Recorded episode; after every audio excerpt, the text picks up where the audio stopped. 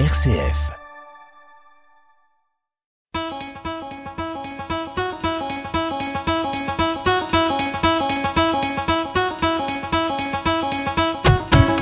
Les folies d'énergie.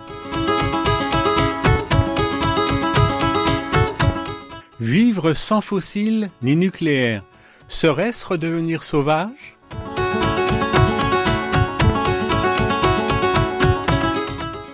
Bon, les fossiles, ça n'est plus possible. Oh, pas depuis longtemps. Il a fallu attendre le plan climat du 25 septembre 2018 pour l'officialisation. Fossiles exclus certitude officielle toute récente. Ne reste plus, implicite officielle, que le nucléaire. Mais le nucléaire non plus, ça n'est pas possible. Un risque de survenue d'accident faible, mais à réalisation potentiellement apocalyptique. Des régions entières devenues inhabitables. En ce qui concerne le nucléaire, les décideurs ont toujours fait preuve d'une cécité profonde. Écoutez ce qu'écrivait en 1983 à propos de Tchernobyl l'expert, alors directeur adjoint de l'Agence internationale de l'énergie atomique, dans le bulletin de cet organisme. Je cite.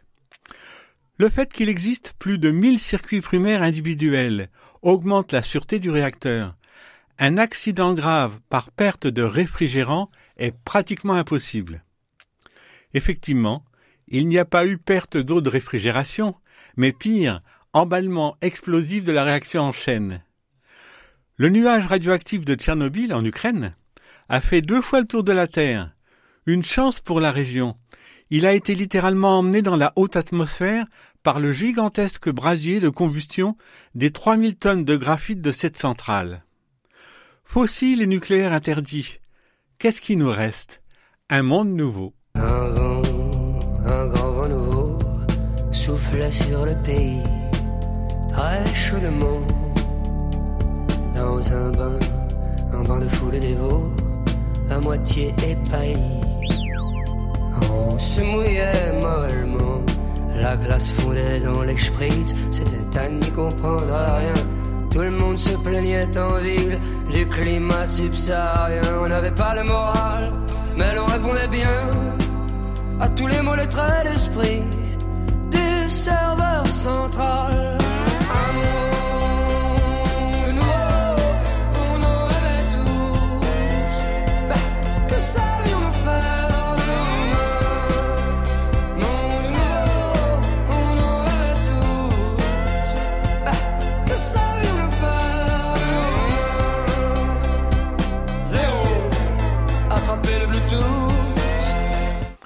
Je résume le dilemme des énergies fossiles aux conséquences désastreuses certaines, ou bien le nucléaire aux conséquences potentiellement incommensurables, mais aléatoires, une épée de Damoclès technologique.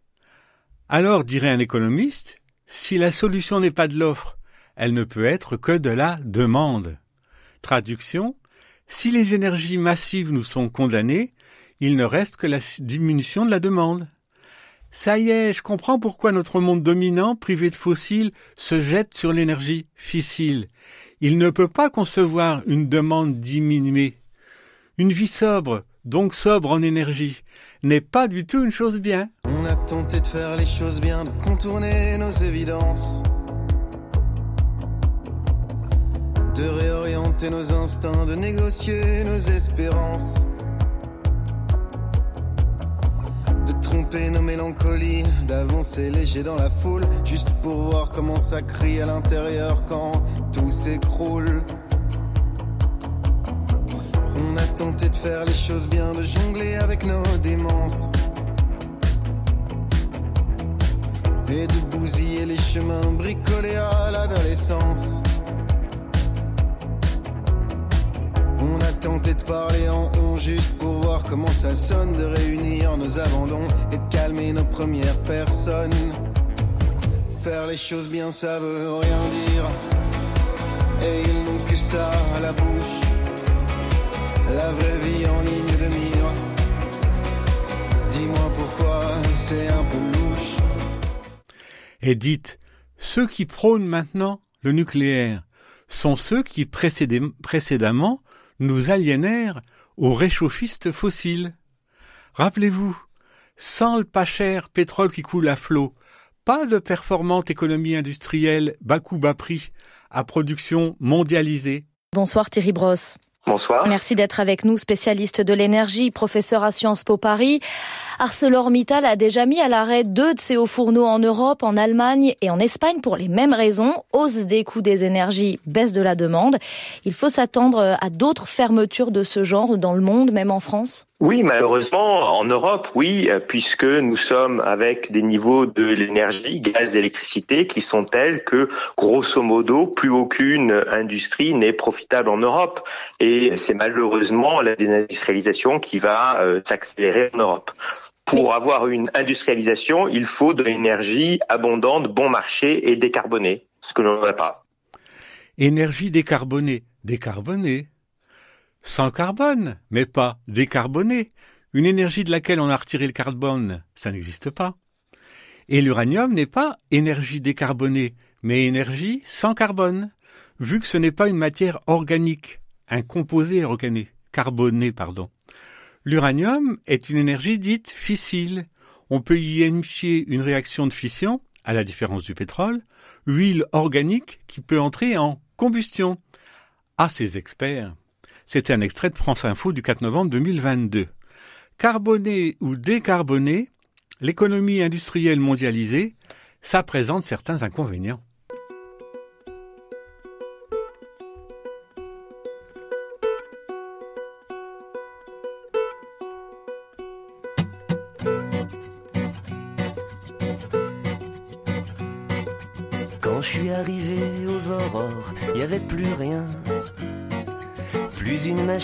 Dans mon décor, plus de turbin. Ils m'ont pas consulté, pourtant j'étais pas pour. Y a mon usine qui a foutu le camp à Singapour. Elle a pris ses jambes à son cou, sa vieille carcasse. Elle va rajeunir d'un seul coup si elle se casse. C'est ce que nous ont dit les énarques dans leur discours. Y a mon usine qui a foutu le camp à Singapour. Le réchauffement qui s'accélère conduit nos décideurs à fustiger la mauvaise isolation globale de notre habitat. Oui, l'habitat n'est pas loin de représenter la moitié de l'énergie consommée par notre pays. Pierre, bonjour. À compter d'aujourd'hui, les propriétaires de passoires thermiques qui louent leurs biens n'ont plus le droit d'augmenter leur loyer. Oui, en fait, pour pousser les, propriétaires de passoires thermiques à soit rénover leurs biens, soit les équiper de systèmes de chauffage plus performants. Passoire thermique, quelle drôle d'expression. Mais qui n'a cessé ces trente dernières années de marteler par tous les canaux médiatiques la miraculeuse chaudière à condensation ou l'ambigu pompe à chaleur RO au lieu de l'isolation poussée? Ceux-là même qui maintenant déplorent les passoires thermiques qu'ils ont perpétuées. Comment cela se fait-il? Parce que l'isolation poussée bien faite annihile presque le besoin de chauffage, rendant caduque la nécessité de matériel sophistiqué. Sacrilège pour l'économie de croissance, dont la raison première est de faire croître la production de matières et leur usage. Mais le réchauffement menace maintenant.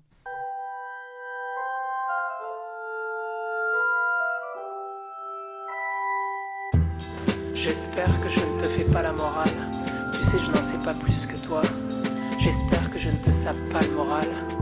Je raconte juste ce que je vois.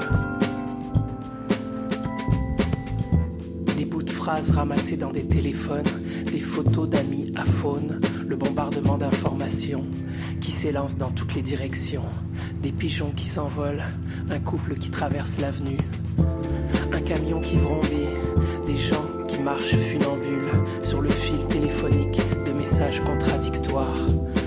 micro-moments de gloire, un message raciste sur un mur soudain devenu si triste. Les écrans qui nous laissent sans refuge, le métro qui sort du tunnel, ma voisine qui sort de sa rêverie, et moi qui sors de ma réserve.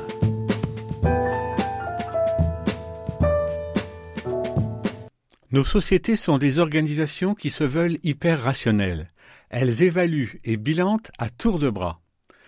Les statistiques de production d'énergie foisonnent, mais où sont celles de nos besoins en énergie? Les publier reviendrait à quantifier nos besoins énergétiques. C'est une démarche à caractère philosophique. De quelle quantité d'énergie avons-nous en fait besoin? D'après les chiffres clés de l'énergie, édition 2021 du site officiel développementdurable.gouv.fr, je cite, les ménages, les entreprises et les administrations ont dépensé 168 millions d'euros en 2019 pour satisfaire leurs besoins en énergie. Leurs besoins en énergie. Exemple fictif. Les dépenses d'énergie de mon voisin, Châtelain, qui donne fête sur fête, sont vingt fois les miennes. Question.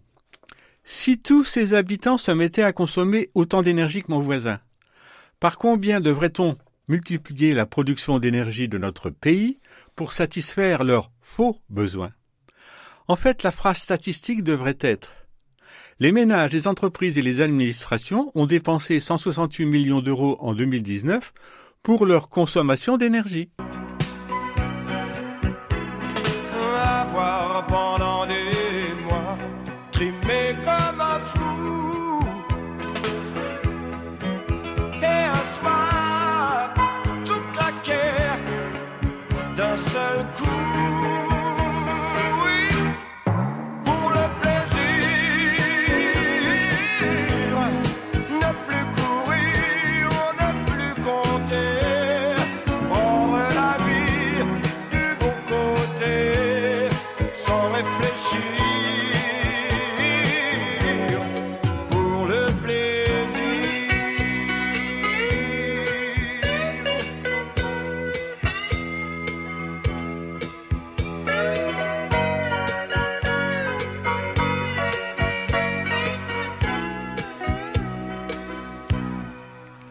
Les pays à économie de croissance ont, par principe, intérêt à ce que la consommation d'énergie croisse.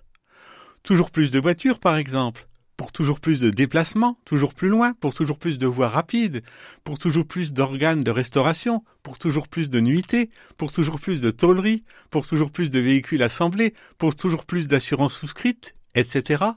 France Inter, le 4 janvier 2021.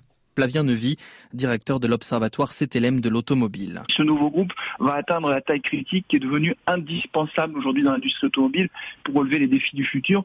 Cela nécessite pour les constructeurs d'investir des milliards d'euros chaque année en recherche et développement. Et pour pouvoir justement rentabiliser ces investissements, il faut pouvoir vendre des millions et des millions de voitures. Et si vous n'avez pas la taille critique pour amortir ces investissements, ben vous n'existez pas.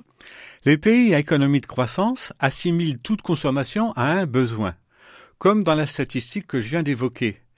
Mais, contrairement à un préjugé entretenu, ce n'est pas le besoin qui génère l'invention, c'est l'invention nouvelle qui ouvre les vannes de nouvelles formes de consommation.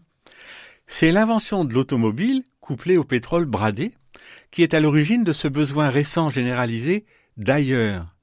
Ailleurs que le déplacement motorisé corrompt, année après année, en uniformisation avec les tentaculaires infrastructures routières stéréotypées qui l'accompagnent, ainsi que les temples clones du mercantilisme aigu. Ailleurs qu'il est de moins en moins avec l'homogénéisation des populations et des cultures, due au raccourcissement artificiel des distances.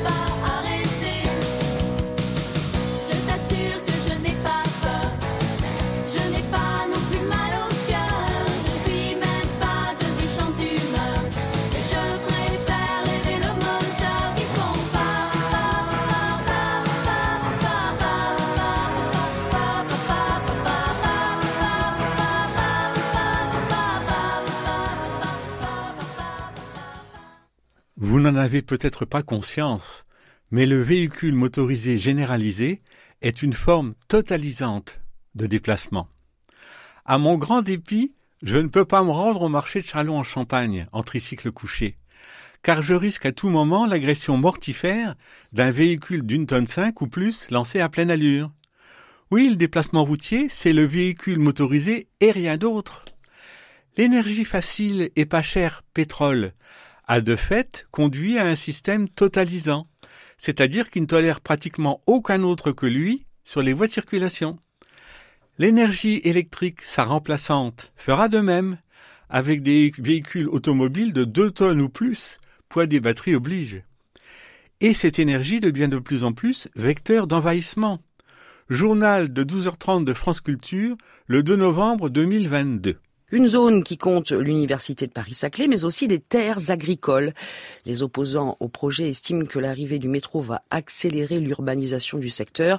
Ce serait une catastrophe alimentaire et écologique pour Gaspard Manès, maraîcher dans le sud des Yvelines et membre de la Confédération paysanne qui participe à la manifestation. Ce projet est nocif euh, tout simplement parce qu'il artificialise des zones qui étaient pour l'instant dédiées à l'agriculture, qui comprennent des terres euh, des plus fertiles de France. Là où le métro passe, l'urbanisation suit. À terme, c'est une urbanisation totale du plateau qui se profile. La fée électricité. Pour un peu d'électricité, on hypothèque l'humanité. Pour quelques heures de kilowatt, on se retrouve à quatre pattes, prêt à se faire sodomiser par la fée électricité qui nous ferait tranquillement vendre notre femme et nos enfants. Les petits gars de l'EDF disent que le vent ça suffit pas, que le soleil c'est pas BZF, que l'hydrolien ça marche pas. Pour assurer le samedi la consommation d'énergie, rien qui peut mieux faire l'affaire qu'une manuelle centrale nucléaire. Une terre par tête, mais tous la gueule par terre. Une terre par tête, mais tous la gueule par terre. Une terre par tête, mais tous la gueule par terre. Une terre par tête, mais tous la gueule par terre. Car ce qu'ils oublient de vous dire, pour le meilleur comme pour le pire, c'est que le cadeau qu'ils vous ont fait, il va falloir s'en occuper. Pour vos enfants, ça peut aller. Vous aurez le temps de leur expliquer que vous êtes fait sur une affaire d'une centrale nucléaire. Mais les enfants de vos enfants, les petits-enfants de vos petits-enfants, allez leur dire la belle affaire qu'ils en ont pour cent millénaires. Des générations d'enfilés par la fée électricité pour que notre foutue société puisse regarder sa télé. La nature exsangue se révolte maintenant massivement sécheresse, inondation, tempête 1999, raréfaction du vivant, désaliénant brutalement de la marchandisation effrénée, follement énergivore, un Français a acheté 25 vêtements en moyenne en 2021, d'après la revue Que Choisir. Hit parade des ventes en grande surface, les boissons. Ricard, Cristalline et Coca-Cola aux trois premières places. 14 boissons alcoolisées ou sucrées aux 14 places suivantes. Le lieu privilégié de l'effervescence mercantile Internet. Extraordinaire phénomène technique mondialisé, d'influence commerciale individualisée. Chaque nouvelle journée ou presque voit se complexifier le maillage qui circonscrit l'internaute, captif volontaire. Deux irrésistibles vagues se développent, celle de l'hypertechnisation, technicisation mercantile depuis peu bousculé par son contre-pied, la sobriété volontaire. Mais la nature en déconfiture oblige à un retour brutal à la réalité. La nature n'est pas ce qui nous environne, mais un mystérieux univers de vie dont nous sommes les hôtes provisoires. Allons-nous redevenir sauvages?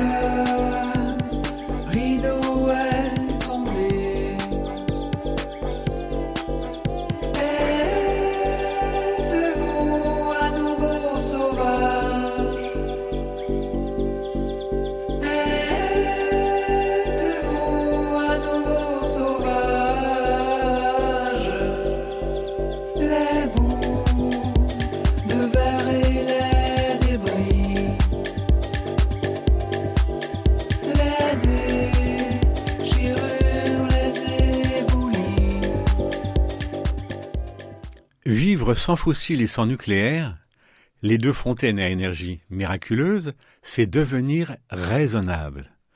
Selon la Commission européenne, nos quatre postes les plus énergivores sont par ordre décroissant. L'alimentation, le bâtiment, chauffage principalement, la mobilité, puis les textiles, dont polyester et filature, tissage, teinture et après. Il ne s'agit pas de transition, mais de changement de société. Maraîchage à culture d'alimentation à proximité de mon lieu d'habitation.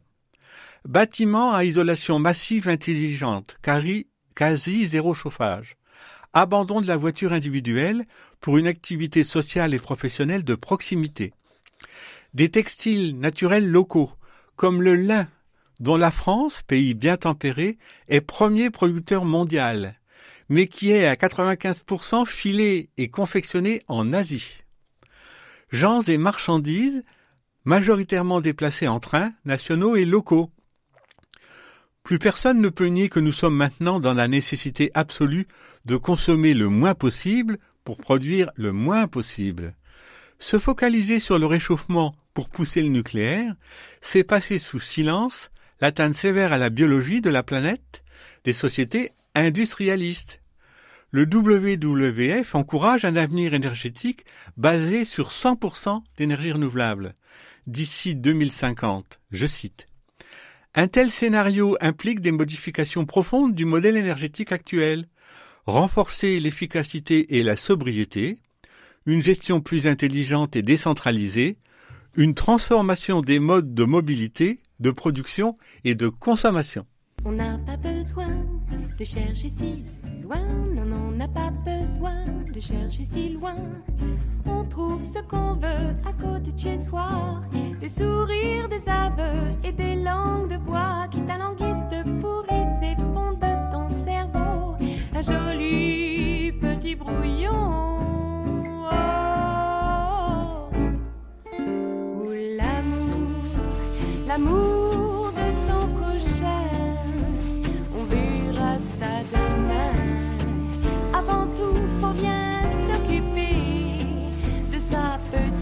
Personnalité.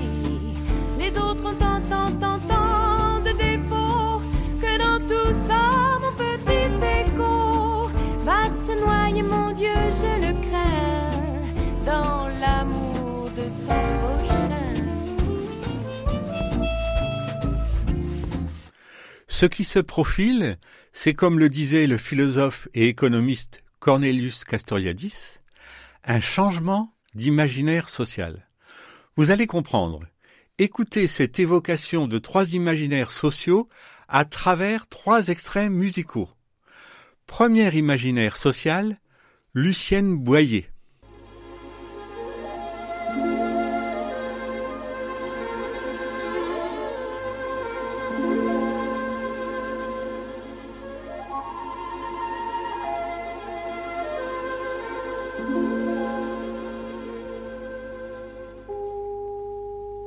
Les monts et les plaines traînant ses souliers, il chante Tontaine le long des sentiers.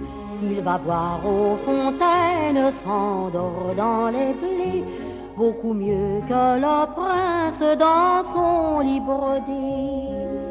Qu'il fait bon sur la colline dormir tout là-haut. Là-haut sur la colline, la colline aux oiseaux. Tralala, on fait des rêves, des rêves si beaux. Là-haut sur la tranquille colline aux oiseaux. Calme, sérénité apparente, cadre bucolique d'une société agraire d'ancien régime. Deuxième imaginaire social, Gigliola Cinquetti. On a pique-nique sur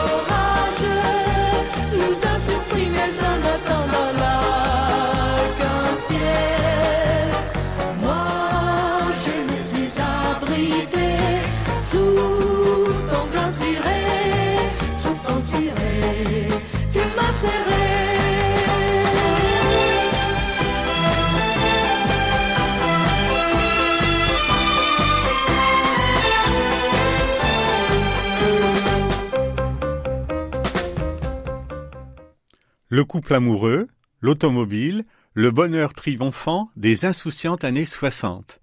Troisième imaginaire social, Fishback.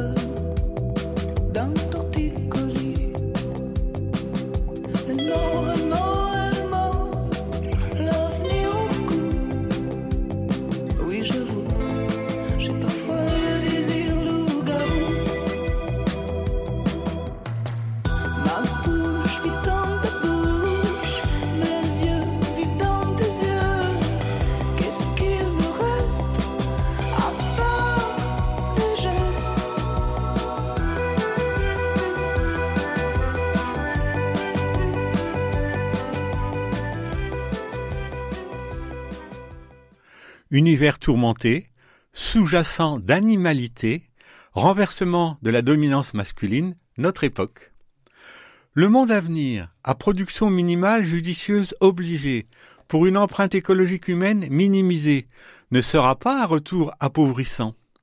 L'humain à l'imaginaire tellement prégnant élabore déjà dans ses marges l'imaginaire social de demain. Comme une pierre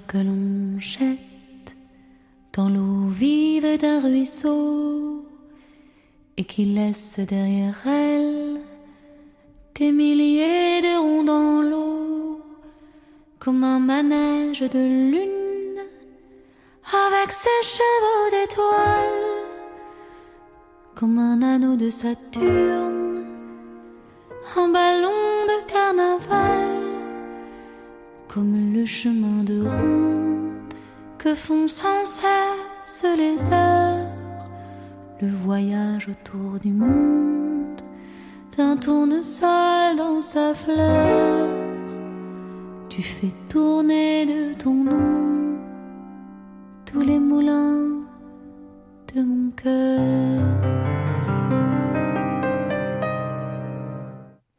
Avec, dans l'ordre, Feu Chatterton, Un monde nouveau, Noé Presso, Léla Lachterman, Faire les choses bien. Frédéric Bobin, Singapour. Jérôme Minière, La vérité est une espèce menacée. Herbert Léonard, Pour le plaisir. Les calamités, Vélomoteur, Zoufris Maracas, La fée électricité. Rameau, À nouveau sauvage. Paris Combo, On n'a pas besoin. Lucienne Boyer, La colline aux oiseaux. Gigliona Cinquetti, L'orage. Fishback de l'instinct, Juliette Armanel et Moulin de mon cœur. Et l'imaginaire professionnel de Jawed, que je remercie. À bientôt.